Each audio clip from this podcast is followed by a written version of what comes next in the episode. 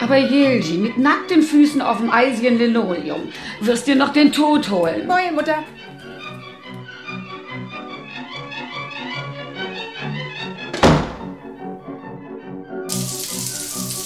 Oh, ist das kalt.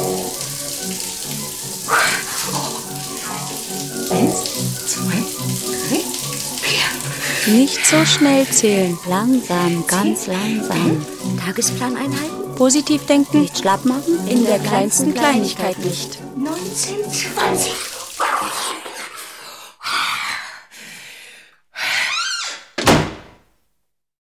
Gilgi. Eine von uns. Nach dem gleichnamigen Roman von Irmgard Coyne. Hörspielbearbeitung Corinne Frottier.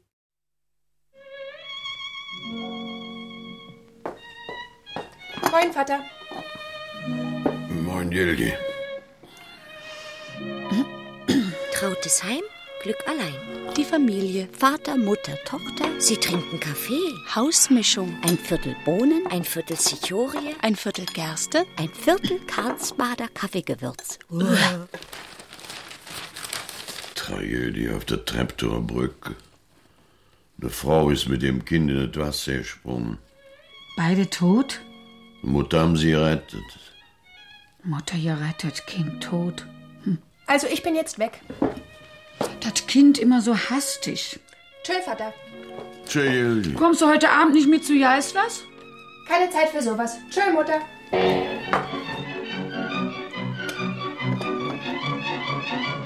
Sie hält es fest in der Hand, ihr kleines Leben, das Mädchen Gilgi. Gilgi nennt sie sich.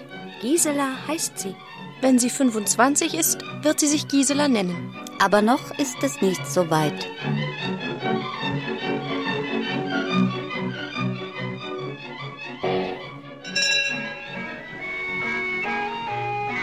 Gilgi sitzt in der Straßenbahn. Neben ihr, vor ihr in der Bahn die Angestellten. Müde Gesichter. Verdrossene Gesichter. Sie fahren ins Geschäft. Tag für Tag ins Geschäft. Sie fahren ins Geschäft. Tag für Tag ins Geschäft. Acht Stunden Tag, sechs Tage Woche. Schreibmaschine, Stenogrammblock. Lohnstreifen. Immer dasselbe. Immer dasselbe. Ihr da im Wagen, warum freut ihr euch denn nicht? Wir sind so müde. Aber ihr habt doch Arbeit, verdient doch Geld. Es ist so Ihr wenig. könnt aus dem wenigen mehr schaffen. Das ist so schwer. Darum ist es schön. Es ist nicht schön. Die Zeiten sind schlecht. Keiner isst gern, was er isst. Keiner tut gern, was er tut. Aber du, du, du und ich, wir werden es schaffen.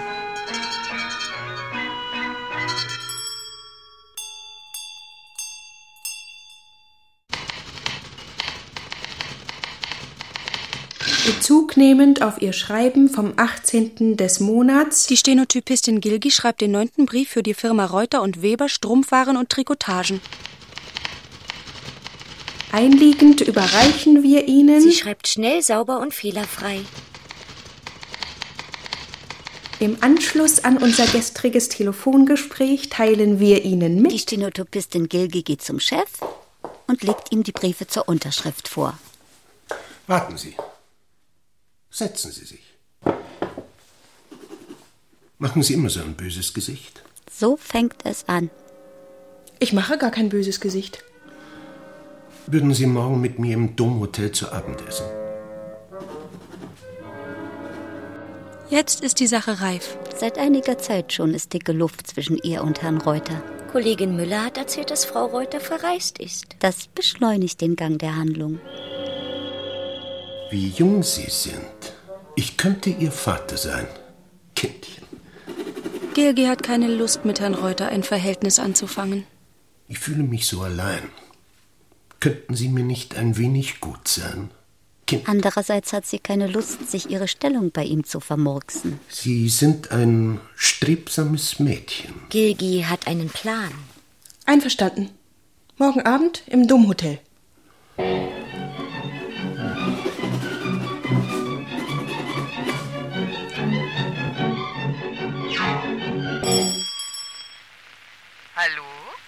Marzipanmädchen? Gilgi, mein Ich möchte gerne, dass du heute Abend zu mir kommst. So gegen elf. Hab bis dahin zu arbeiten. Aber ja, sehr gern. C'est quelque chose extraordinaire. Hä? Ist es etwas Besonderes? Ah, nö, gar nicht. Ich möchte dich nur um eine kleine Gefälligkeit bitten. Gilgi sitzt in ihrem gemieteten Mansardenzimmer.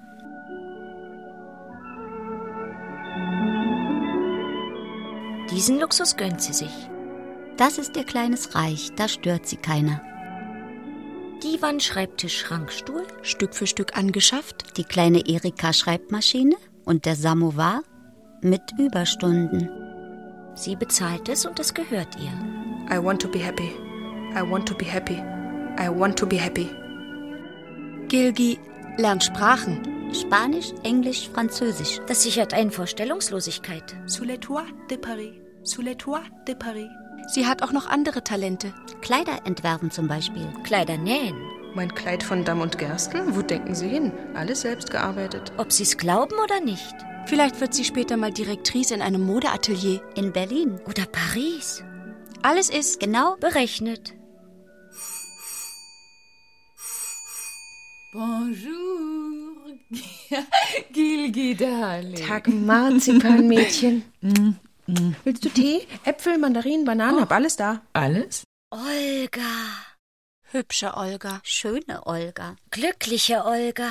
Wie nett. Dass, man, Olga hat. Hast wieder Farbflecke auf der Bluse, wie schlampig du bist. Sous les tours de Paris. Olga malt. Kopiert üppige Akterstellungen aus dem Museum für reiche Amerikaner. Oder malt Brüllplakate für das Kino auf der Hohe Straße. Du wolltest mich doch um etwas bitten, Gilgi. Ja, du musst mir einen Mann abnehmen. Ist er nett? Bessere Konfektionsware, nichts für dich. Werde ich ihn auch wieder los? Oh Olga. Ich habe einen Plan, hör zu.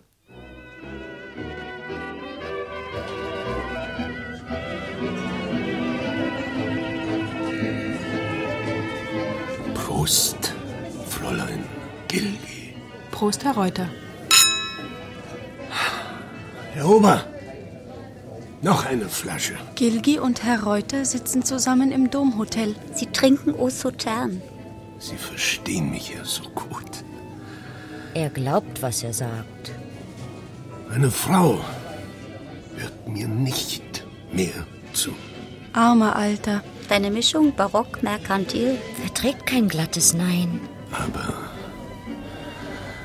Sie, Fräulein Gilgi, Aber Sie, Fräulein Gilgi, brauchen die 150 Mark monatlich, die Sie bei Herrn Reuter verdienen. sag du zu mir. Am Ende soll sie auch noch Friedrich zu ihm sagen. Höchste Zeit, dass Olga kommt. Olga kommt. Fräulein Kron! So ein Zufall aber auch. Darf ich vorstellen? Herr Reuter, mein Chef. Sehr angenehm. Ebenfalls. Sind Sie alleine hier? Ach, es ist mir ja so peinlich. Eigentlich war ich hier mit Freunden verabredet nach dem Theater, aber ähm, sie scheinen noch nicht da zu sein. Ach so, ja. Ich meine, Ja, wenn Sie so lange hier Platz nehmen wollen. Herr Reuter ist Kavalier. Nicht gern. Olga stört das Tete-a-Tete. Wenn ich darf. Es handelt sich ja nur um einen Augenblick. Herr Reuter hilft ihr aus dem Mantel. Nicht ungern. Olga wird von Männern am Nachbartisch bewundert. Das erinnert mich an einen Abend in Kairo. Sie kennen doch bestimmt Kairo. Herr Reuter erinnert sich, dass eigentlich blond sein Typ ist. Und dass er niemals mit Angestellten, nicht wahr? entschuldigen Sie mich, ich muss mich nur schnell frisch machen. Herr Reuter findet Olga gar nicht mehr störend. Fräulein Olga, Sie verstehen mich ja so gut. Gilgi fällt plötzlich ein, dass sie noch dringend telefonieren muss. Friedrich. Sie sind mir aber einer. Herr Reuter ist überzeugt, sich sein Leben lang unterschätzt zu haben. Fräulein Olga, Ihre Augen. Gilgi kommt zurück und lässt sich von Olga überblenden. Herr Reuter bringt erst Gilgi, dann Olga nach Hause. Denn er ist ja schließlich. Kavalier.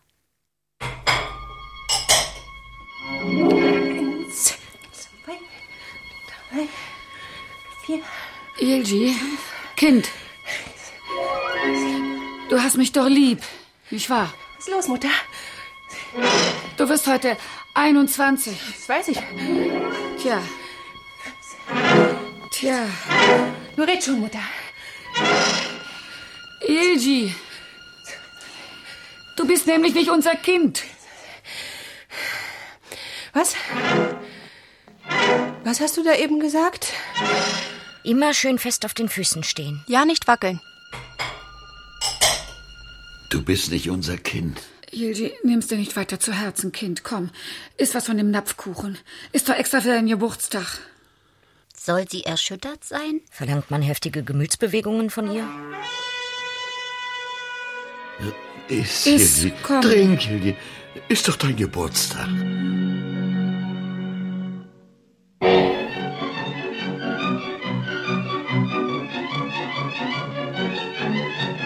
Pitt, ich bin aus Versehen zur Welt gekommen. Das sind viele. Gilgi ist bei ihrem Freund Pitt. Meinst du nicht, man müsste seinen Eltern dankbar sein? Wofür? Pitt bewohnt ein schäbiges Zimmer in der Altstadt. Für Geld und Gefühle und alles Mögliche. Ich habe keine Zeit zu albernen Gesprächen, Gilgi. Armer Pitt. Studiert Volkswirtschaft. Hat nie Geld. Verdient welches mit Stunden geben. Oder spielt Klavier in fragwürdigen Kneipen. Ich friere, Pitt. Da musst du irgendwo hingehen, wo es wärmer ist.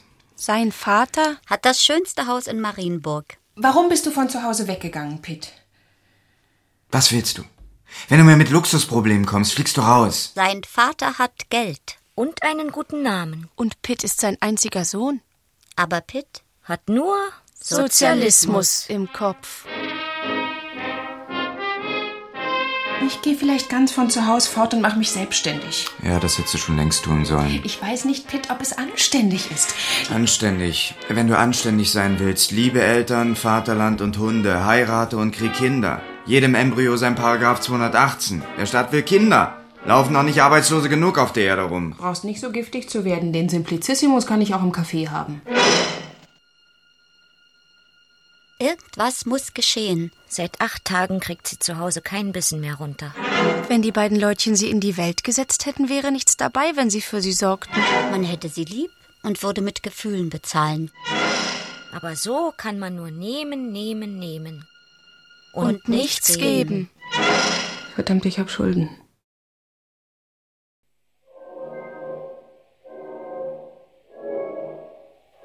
Mutter? Margarete Teschler. Vater? Unbekannt. Die Adresse sucht sich Gilgi selber raus. Tiboldsgasse 36. In der Tiboldsgasse ist es dreckig und dunkel. Wer ist da?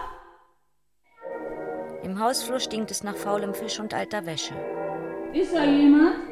Ja. Wer? Ich. Zu wem wollen Sie? Zu Fräulein Teschler.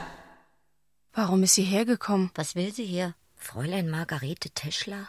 Damenschneiderin. Zweimal klingeln.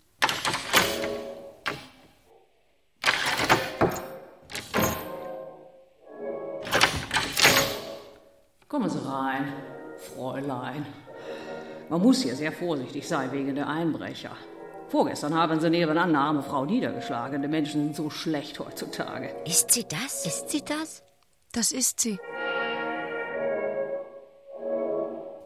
Die Mütze, die habe ich auf wegen der Kopfschmerzen. Da habe ich einen kalten Umschlag drunter. Sie ist mager und vertrocknet. Hat kein Gesicht. Das hat sie verloren. Sie sind mir empfohlen worden. Ich möchte bei Ihnen nähen lassen. Ein Kleid mit Jäckchen. Pfanne mit klebrigen Bratkartoffeln. Schmutziges Bett.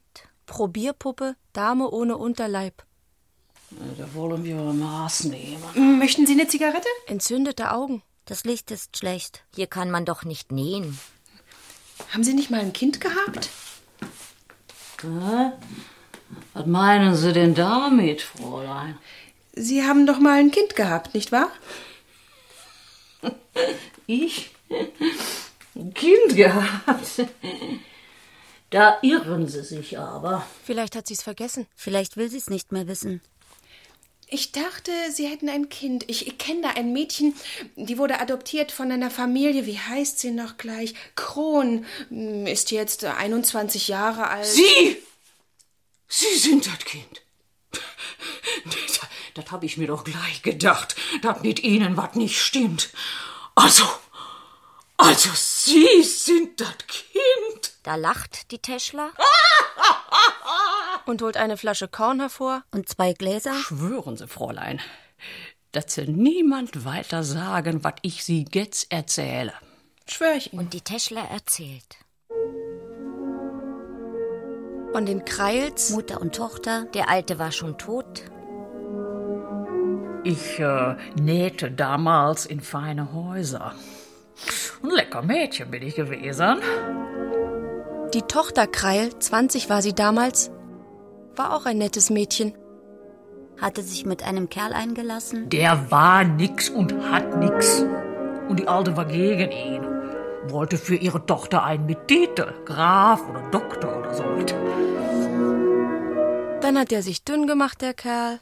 Wäre ja alles gut gewesen. Aber dann kam raus, die Tochter ist im fünften Monat. Da kommt die Alte auf einmal zu mir gelaufen.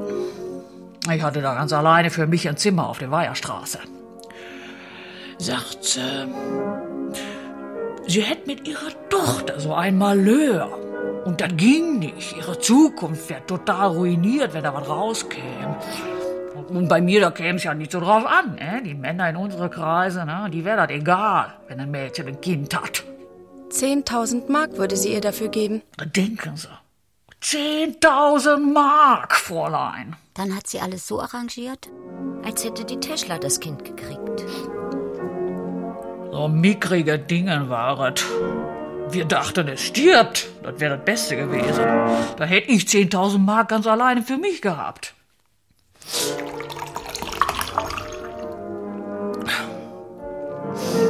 Ja, Oh, ich habe mir ein Zimmer in eine gute Gegend genommen. Aber da wollten sie mich nicht wegen dem Kind. Ja, und dann bin ich hier in die Tiborsgasse. Sie ging wieder arbeiten. Auch bei der Frau Kron. Die lag gerade im Wochenbett. Und ihr Kleinet war tot. Und sie würde nie mehr eins kriegen können. Herr Kron wusste von Teschlers Wurm? Was ich denn damit wollte, fragt er mich. Das wäre doch nur eine Last. Und das stimmte ja auch. Da haben die das Kind adoptiert. Und ich war das Wurm los. So war das. Prost, Fräulein.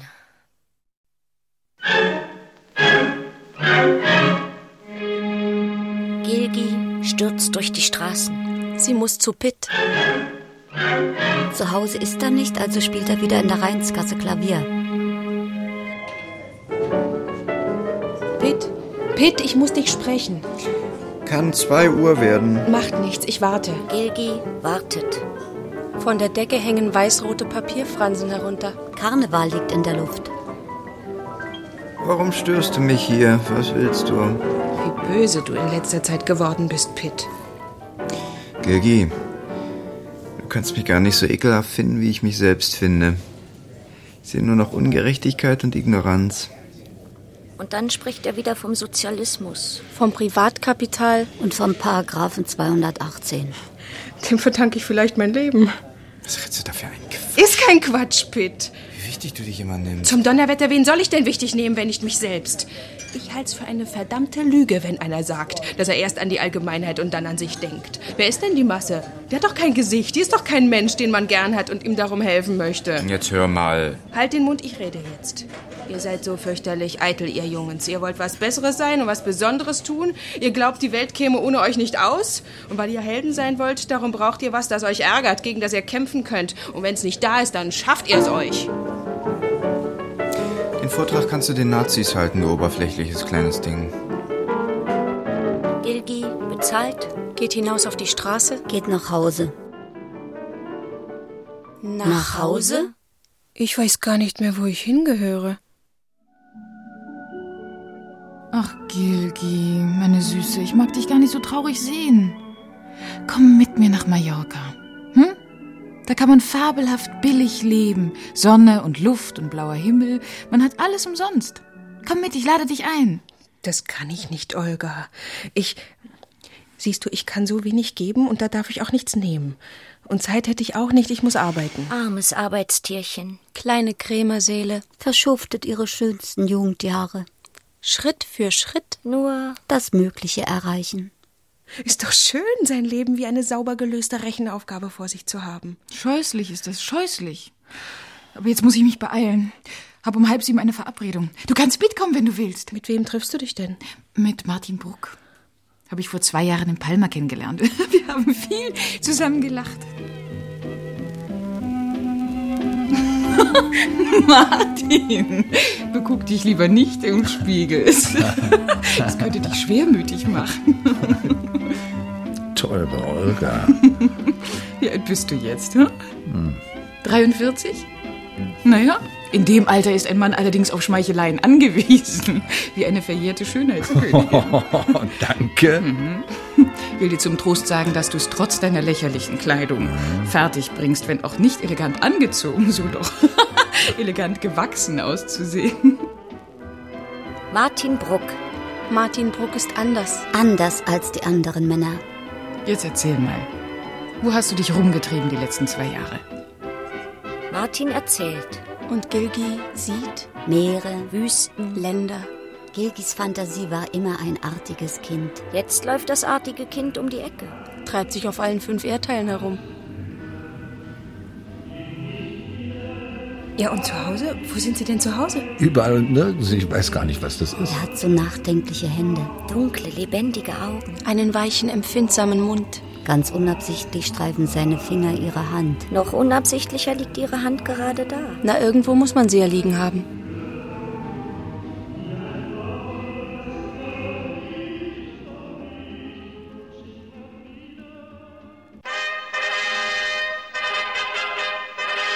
Kaiser Wilhelm Ring. Greif. Magdalene Greif, geborene Kreil. Wieder steigt Gilgi eine Treppe hinauf.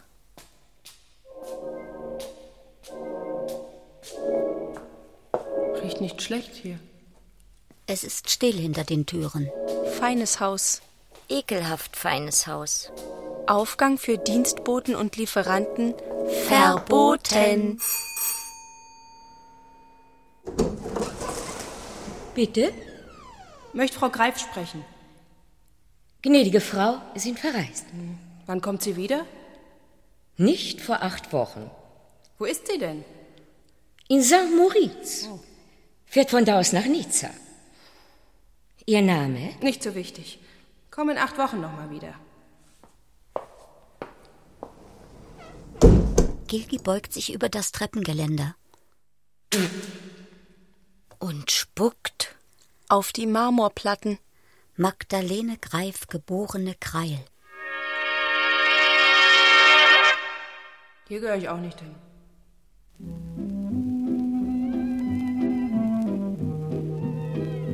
Gilgi steht auf der Straße.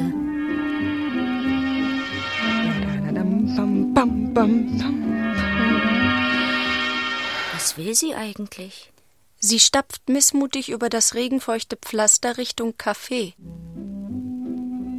Vorgestern im Café. Gilgi, Olga das ist aber nett, Fräulein Gilgi, dass ich Sie hier finde. Der Martin Bruck. Ist das Ihr Stammcafé? Darf ich mich zu Ihnen setzen?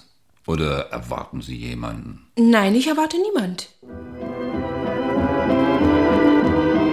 Martin Bruck. Frisch, unbekümmert, selbstsicher, eigentlich gar nicht hübsch. Warum gefällt er ihr dann so? Sie sollten mehr lachen, das steht Ihnen gut. Diesmal soll sie erzählen. Von sich sprechen. Jede Einzelheit. Und Gilgi erzählt. Von Herrn Reuter. Von Pitt. Von den Krons. Und der Teschler. Tja, und verliebt ist man nie. Natürlich ist man verliebt. Hier und da. Es gibt Wichtigeres. Liebe ist nett und vergnüglich, aber man darf sie nicht ernst nehmen. Das glaube ich Ihnen nicht. Das haben Sie bestimmt von Olga. Martin bestellt ein Taxi. Soll ich Sie nach Hause fahren lassen? Gilgi antwortet nicht steigt ins Taxi ein. Ich sollte es nicht, ich sollte nicht mitfahren.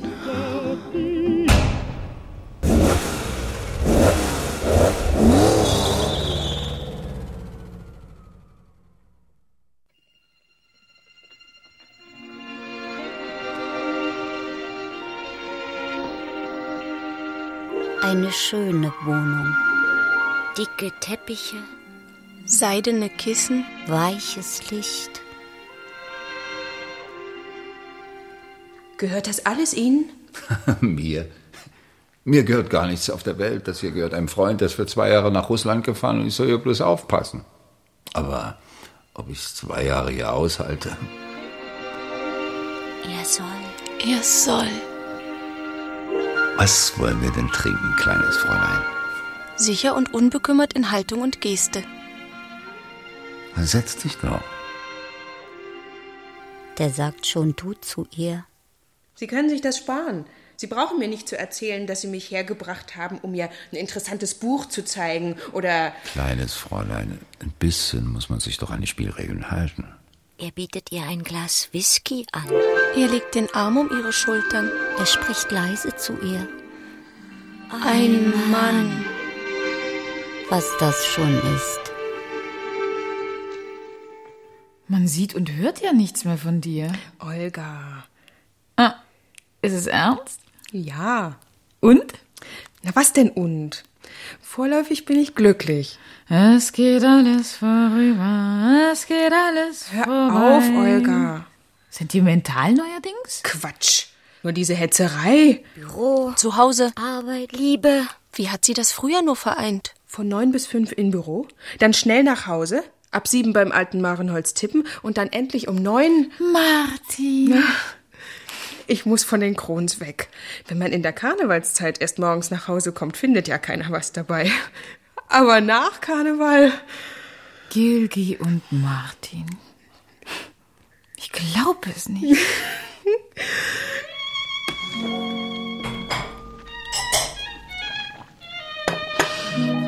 Ildi, Ich habe bei Olga geschlafen. Ildi, du tust doch nichts Schlechtes, was? Du bist doch nicht so eine. Ich meine, du warst doch nicht bei einem Mann in der Nacht. Ich dulde das nicht. Ildi, du hast doch nichts Hässliches getan. Was du hässlich nennst, Mutter. Warum bloß? Du warst so ein braves Mädchen. Wird er dich denn heiraten? Ob er mich heiraten wird, weiß ich nicht. Ich werde ihn nicht heiraten, das weiß ich. Gilgi packt ein. Kleider, Wäsche Schuhe. Ich werde ein Machwort fressen. Schnell fort. ist die einzige Lösung.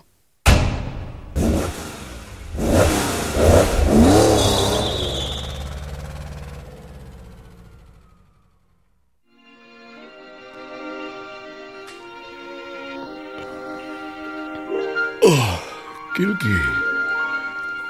Mitten in der Nacht kommst du an. Mit einem Riesenkoffer. Es ist neun Uhr morgens, Martin. Freust du dich denn nicht? Klar freue ich mich. Gilgi setzt sich auf ihren Koffer. Und weint ein bisschen. Und tut was Ungeheuerliches. Herr Reuter? Ich fühle mich so krank heute. Nein, nein, nur. Ja, ich leg mich ins Bett. Ja, morgen bin ich wieder im Büro. Äh, danke. Auf Wiedersehen, Herr Reuter. Da kommt her, mein kleines Unglückswurm. Ach wo, traurig ist sie nicht mehr. Sie ist hier bei Martin. Also da, wo sie hingehört. Tilgi, ich freue mich, wenn ich dich jetzt bei mir habe, aber hast du da nicht vielleicht eine Dummheit gemacht? Wieso? Ja, wenn du willst, bringe ich die Sache bei dir zu Hause in Ordnung. Das kommt überhaupt nicht in Frage. Sie duldet es nicht. Es ist die schlimmste Beleidigung, die man ihr antun kann. Meine Sachen bringe ich allein in Ordnung. Reg dich doch nicht auf, mein kleiner Kanarienvogel. Und überhaupt, bei Martin zu wohnen, Hatte sie gar nicht vor. Schließlich hat sie ja noch ihr Zimmer auf der Mittelstraße. Sieh mal das schöne rote Abendkleid. Wie wird sich mein hässliches Mäntelchen freuen, wenn das jetzt künftig neben ihm hängt? Werd mich hüten, es zu deinen Sachen zu hängen, damit du es jedes Mal vom Bügel reißt, wenn du einen Anzug rausnimmst. Hier ist noch ein Schrank. Da kommt es rein?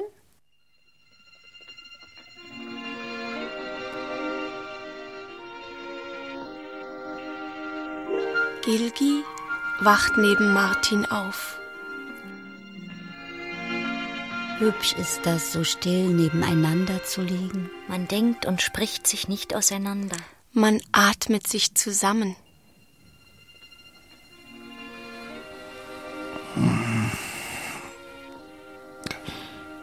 Du bist schon wach? Warme, lebendige Vertrautheit der ersten Stunden. Tage. Wochen. Man weiß viel voneinander.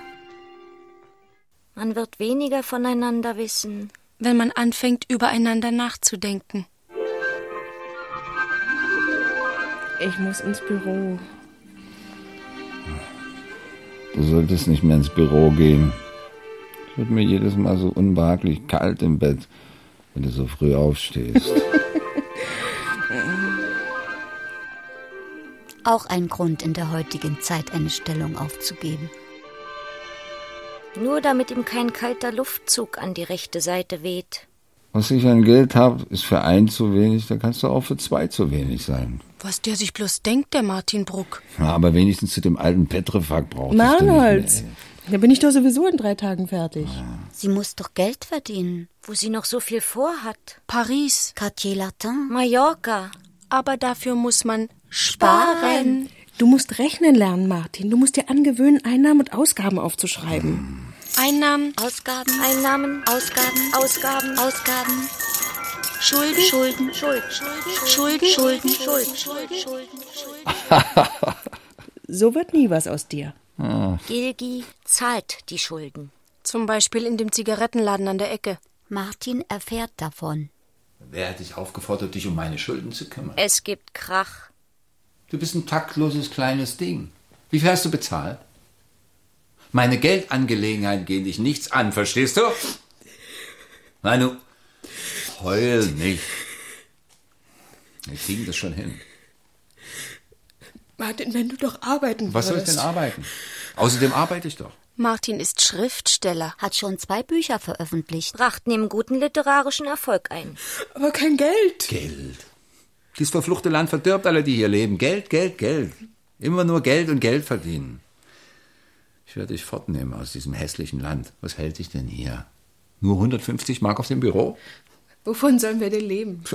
Ich habe noch Geld in der Fabrik meines Bruders. Ich nehme alles raus und da können wir noch ein paar Jahre lustig leben. Und dann? Er versteht sie nicht. Es geht doch gar nicht um die 150 Mark. Es geht um. Ja, wenn man das erklären könnte. So ein trauriges Land, so eine hässliche Zeit. Geh, Gilgichen. Zieh dein rotes Kleid an, schmink dir die Lippen, mach dich schön. Ich habe einen herrlichen alten Burgunder. Den werden wir jetzt trinken und lustig sein. Will ja lachen, Martin. Ich lache ja. Trauriges Land, sagst du, hässliche Zeit. Ich habe mich schon in der Schule geschämt, wenn Deutschland, Deutschland über alles gesungen wurde. So fett gedacht, so fett gesprochen, ganzen Mund voll Lebertran. Aber ich bin hier hineingeboren und Sprache, Luft, Geräusche, was weiß ich, das Alltägliche, die grauen Pflastersteine, es ist mir alles so vertraut. Hässliches Land, vielleicht, aber das ist mir alles so wichtig und ich liebe es auf meine Art. Trink, Gilgichen, ein schönes Leben werden wir haben. Du wirst mir woanders mehr gehören, als du mir hier gehörst. Ich gehöre dir ja, Martin. Wünschte nur, ich gehörte zu dir. Ja, ich trink doch.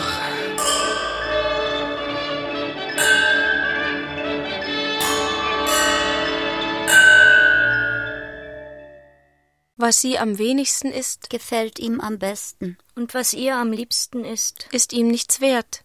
Trink, Gilgichen. Trink. Trink.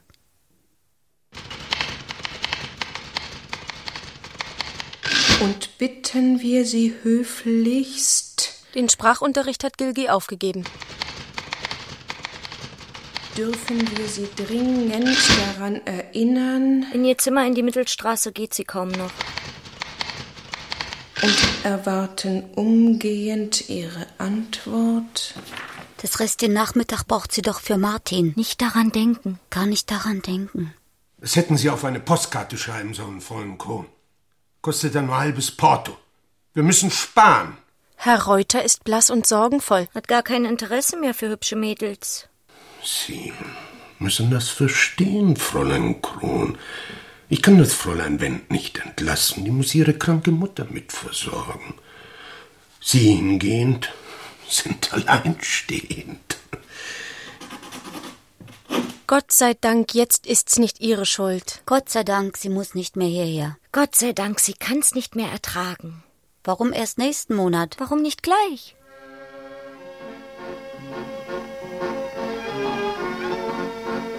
Wollte dir nur schnell Adieu sagen, Gilgi. In einer Stunde fährt mein Zug. Ach, Olga, jetzt fährst du wirklich fort? Yes, to Berlin. Na, mach doch nicht so kreisrunde entsetzte Augen. Es war so schön, so beruhigend, dich in der Nähe zu wissen. Also komm, du bist doch so in Anspruch genommen, dass du mich sicher nicht vermissen wirst. Liebst du ihn so sehr? Was soll ich denn tun, Olga?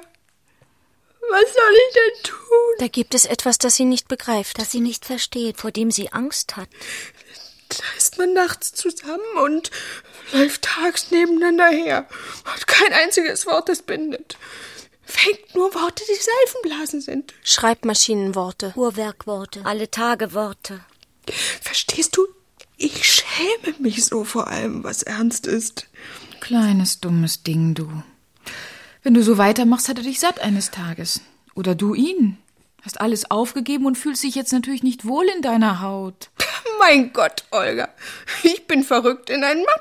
C'est tout? C'est tout, ne? aber gleich so restlos auf seine ganzen früheren Interessen verzichten. Du brauchst doch deine Arbeit, deine Selbstständigkeit.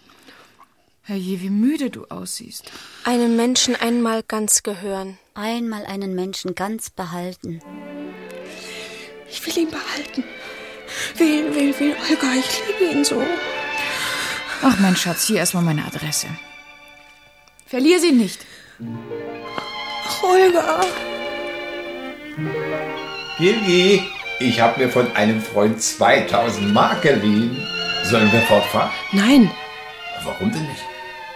kann sie nicht. Will sie nicht. Steckt in ihrer Haut fest. Versteh mich doch, Martin. Ich kann das nicht mit geliehenem Geld ins Blaue fahren. Ich will auch von dir nicht so abhängig sein. Wenn dir deine Unabhängigkeit so wichtig ist, warum gehst du dann nicht zu deiner reichen Mutter? Nein. Sie hat sich ihr Leben lang nicht um dich gekümmert. Nein.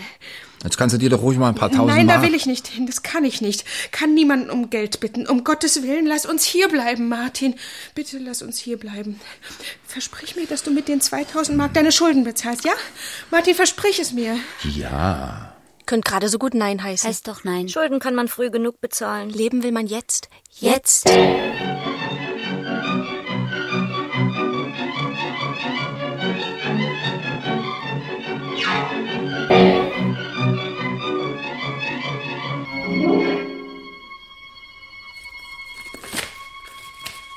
Sie sind kerngesund, kleines Fräulein, prachtvoll gebautes Becken. Was heißt prachtvoll gebautes Becken, Herr Doktor? Können Sie kein Deutsch mit mir reden?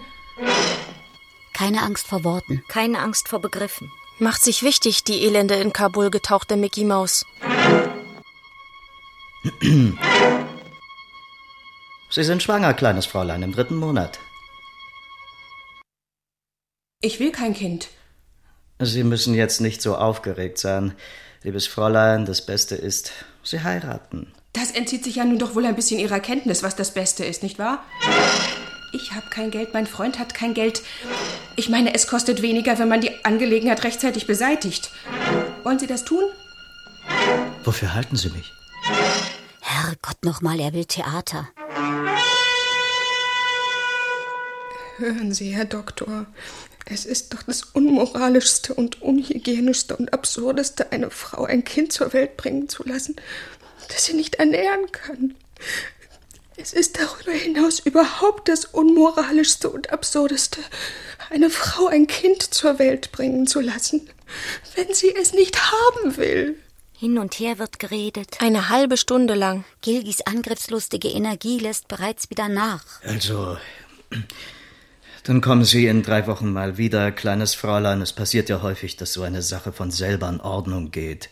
Na, und in solchem Falle könnte man dann eventuell nachhelfen. Was meint er denn nun? Ein verschleiertes Versprechen? Oder will er sie bloß hinhalten? Bis es sowieso zu spät ist. Drei Wochen. Drei lange, lange Wochen. Drei kurze, kurze Wochen. Und Martin? Hat der Martin der dumme Kerl mir doch verfluchten Kind gemacht?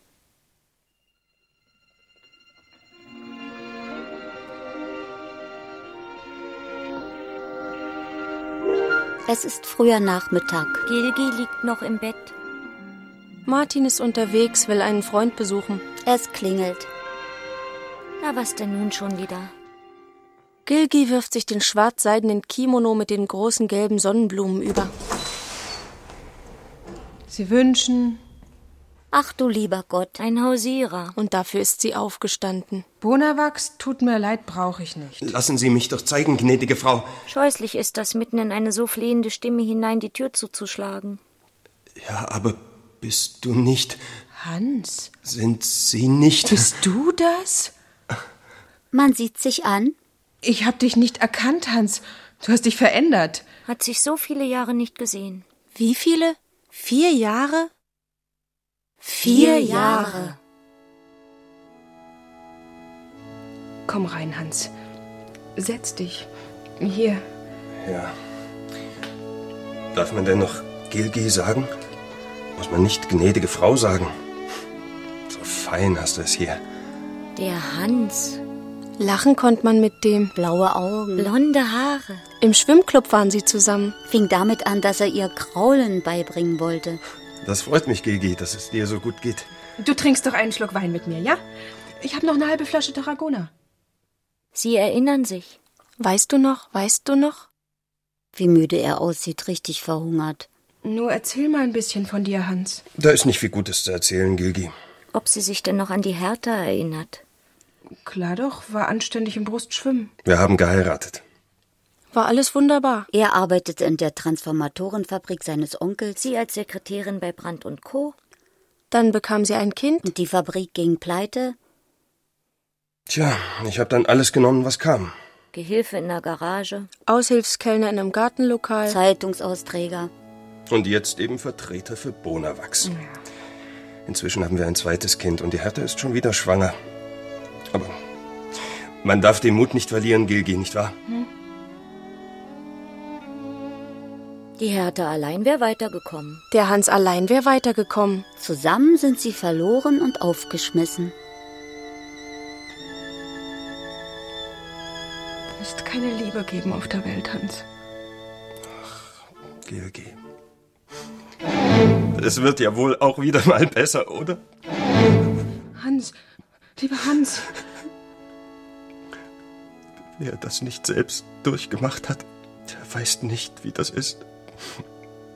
Wie ein Verbrecher wird man behandelt. Böse und feindselige Blicke. Wüste Beschimpfungen. Zugeknallte Türen. Betteln und Hausieren verboten. Kirgi, ich habe es nicht mehr ausgehalten. Jeden Morgen sehe ich meine blassen Kinder. Jetzt bricht es aus ihm raus. Für die Kinder, für, für Hertha, keine Ahnung, Gefängnis. Ach, Kirgi. Einen Wechsel hat er gefälscht. Wenn nicht bis heute Abend das Geld da ist, Wird er angezeigt. wie viel brauchst du? 1200 Mark. 1200? 1200 Mark. Sie hat von sich nichts erzählt. Die schöne Wohnung. Der Seidenkimono. Die schwangere Hertha. Die blassen Kinder. Ich bringe dir heute Abend das Geld. Kaiser Wilhelm Ring. Greif. Gilgi klingelt.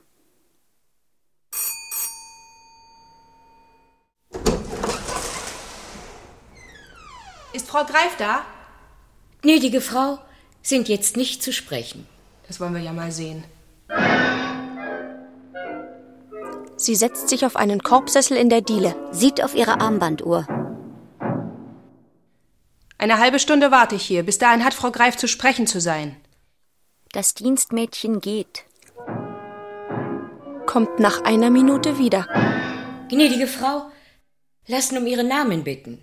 Und was Sie wünschen. Das sage ich Ihnen nicht. Sagen Sie Frau Greif nur, dass ich warte und sie möchte sich beeilen. Gilgi wartet. Auf eine wildfremde Dame. Die zufällig ihre Mutter ist. Und von der sie Geld will. 1200 Mark.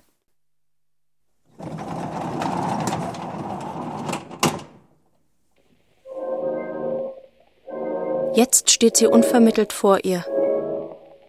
Gilgi mustert sie kühl und hemmungslos. Eine zierliche, elegante Dame. Wollen Sie mich noch lange so anstarren? Dieselben großgeschnittenen Augen. Dieselbe kurze, gerade Nase. Dasselbe kantige Oval des Gesichts. So ähnlich und so fremd zugleich. Wollen Sie mir nicht sagen, warum Sie zu mir gekommen sind? Sicher spielt sie Bridge und kann aparte Cocktails mischen und weiß, in welchen Monaten man Austern isst. Warum ich zu Ihnen gekommen bin? Oh, ich will es Ihnen sagen. Ich. Plötzlich ist Gilgi übel. Dabei war sie doch gar nicht aufgeregt. Zumindest hat sie das geglaubt. Rauchen Sie? Danke. Ich bin zu Ihnen gekommen, weil ich von Ihnen 1200 Mark haben will und weil ich Ihnen sagen wollte, dass ich Ihre Tochter bin. Jetzt hat sie es gesagt. Kein Laut ist im Zimmer. Irgendwo schlägt eine Tür. Eine Fliege summt. Summt. Summt. Alle Menschen sind tot. Die Frau da drüben, warum sagt sie nichts? Sie soll endlich etwas sagen.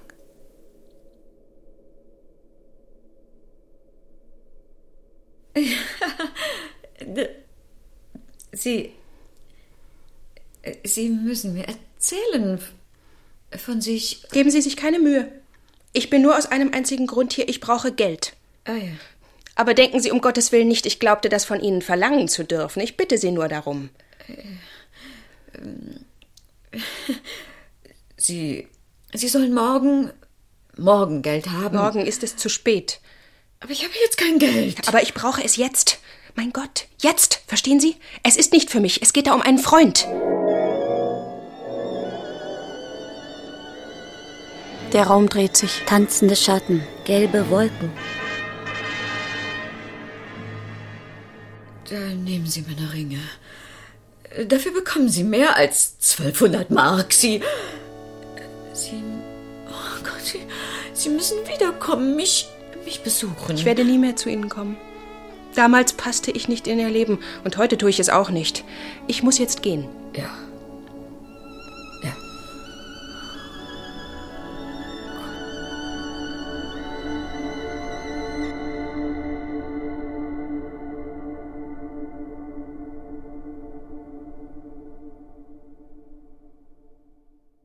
Sechs Uhr. dreißig. Bis sieben kann Hans die Ringe noch versetzen. Nur vorher noch schnell zu Martin, ihn beruhigen, wo sie so lange bleibt. Wo warst du, mein Gott?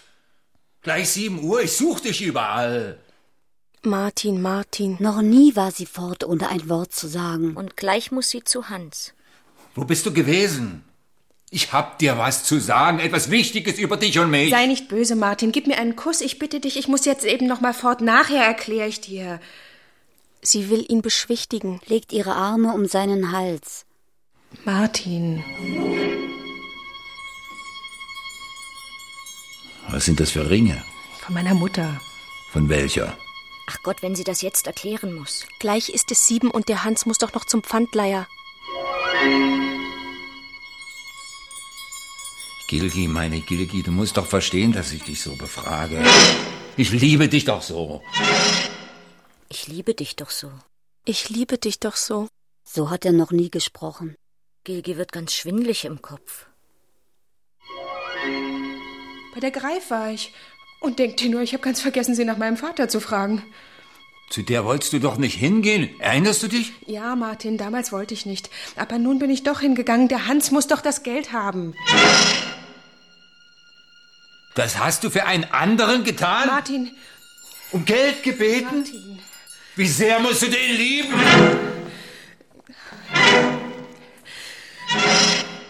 Oh Gott, Martin, Martin. Gilgi hat ein Karussell im Kopf. Muss erklären. Kann nicht. Wirre Worte, die alles nur schlimmer machen. Ich will, dass du hier bleibst. Du hast nichts zu wollen. Hörst du, ich Martin, will. Ich will, muss fort. Ja.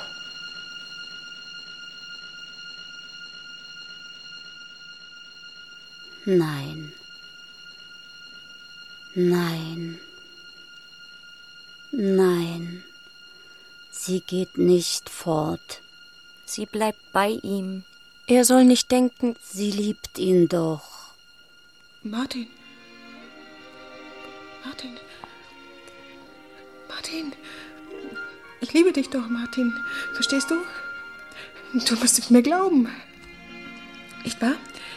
Du glaubst es mir doch. Martin. Soll Hans ins Gefängnis kommen? Was geht er sie an? Sie hasst ihn, weil Martin durch ihn traurig geworden ist. Martin. Seine Hände auf ihrer Brust, seine Lippen, seine Augen im Licht, ihre Hände. die braucht sie jetzt für ihn.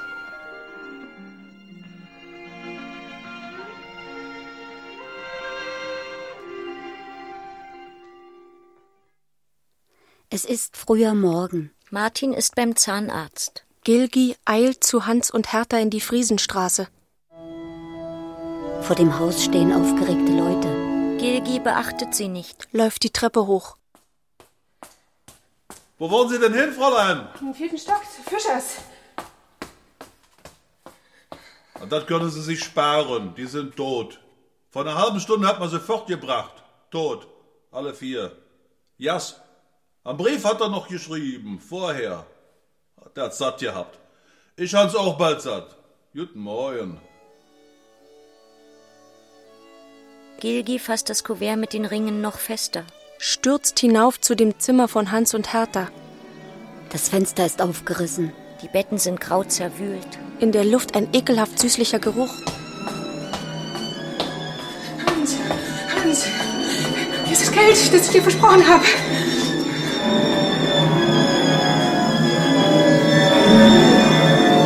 Hans!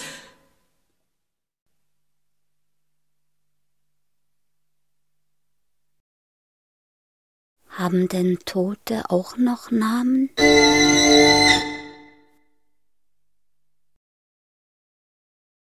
Die Hertha allein wäre weitergekommen. Der Hans allein wäre weitergekommen. Was wird nur mit den Menschen gemacht? Gilgi geht zum Fenster und beugt sich hinaus. Da unten, das Pflaster. Das macht alles zu Ende. Das muss man sich genau vorstellen. Und Gilgi stellt sich vor. Nach unten fallen. Durch die Luft. Ein leichtes Geräusch. Ein löschender Schmerz. Ein harter Schmerz. Alles fließt aus einem heraus. Das Blut. Das Hirn. Das Untragbare. Es könnte alles zu Ende sein.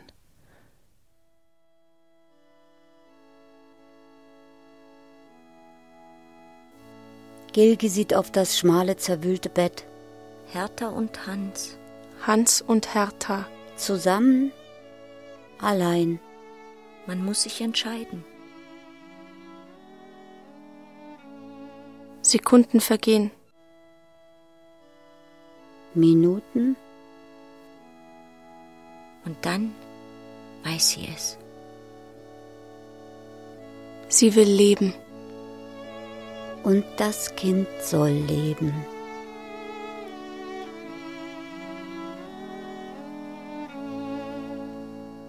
Liebster, du musst das verstehen, dass ich jetzt gehe.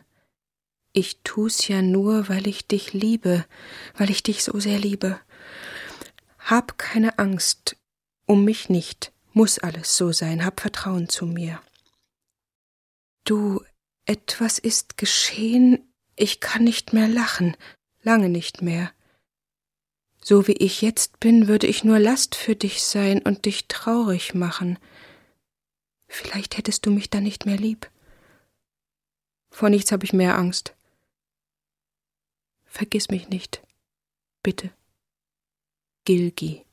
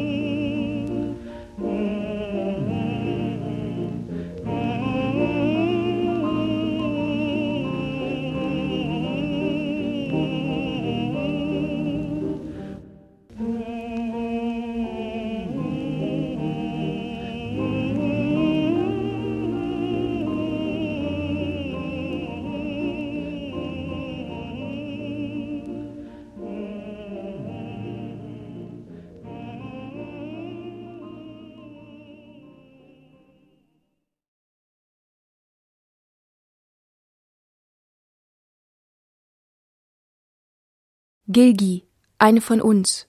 Nach dem gleichnamigen Roman von Irmgard Coyne. Hörspielbearbeitung Corinne Frottier. Die Rollen und ihre Darsteller Gilgi, Ina Bleiweiß, Martin, Christian Steyer, Olga, Nadja Martina Schulz, Pitt, Kai Schulze, Vater Wolfgang Grönebaum, Mutter Gisela Keiner, Herr Reuter, Michael Altmann. Fräulein Teschler, Angelika Thomas, Hans, Karl-Martin Spengler, Frau Greif, Angelika Waller, Dienstmädchen, Doris Abesser, Arzt, Herbert Sand, ein Mann, Hartmut Topf. Chor, Winnie Böwe, Margit Bendokat, Susanne Tiede. Technische Realisation, Peter Keinz, Lutz Glandin und Wenke Decker. Regieassistenz, Andreas Meinitzberger. Musikcollagen, Lutz Glandin. Regie, Barbara Plensert. Sie hörten eine Produktion des Norddeutschen Rundfunks mit dem Ostdeutschen Rundfunk Brandenburg aus dem Jahr 1997.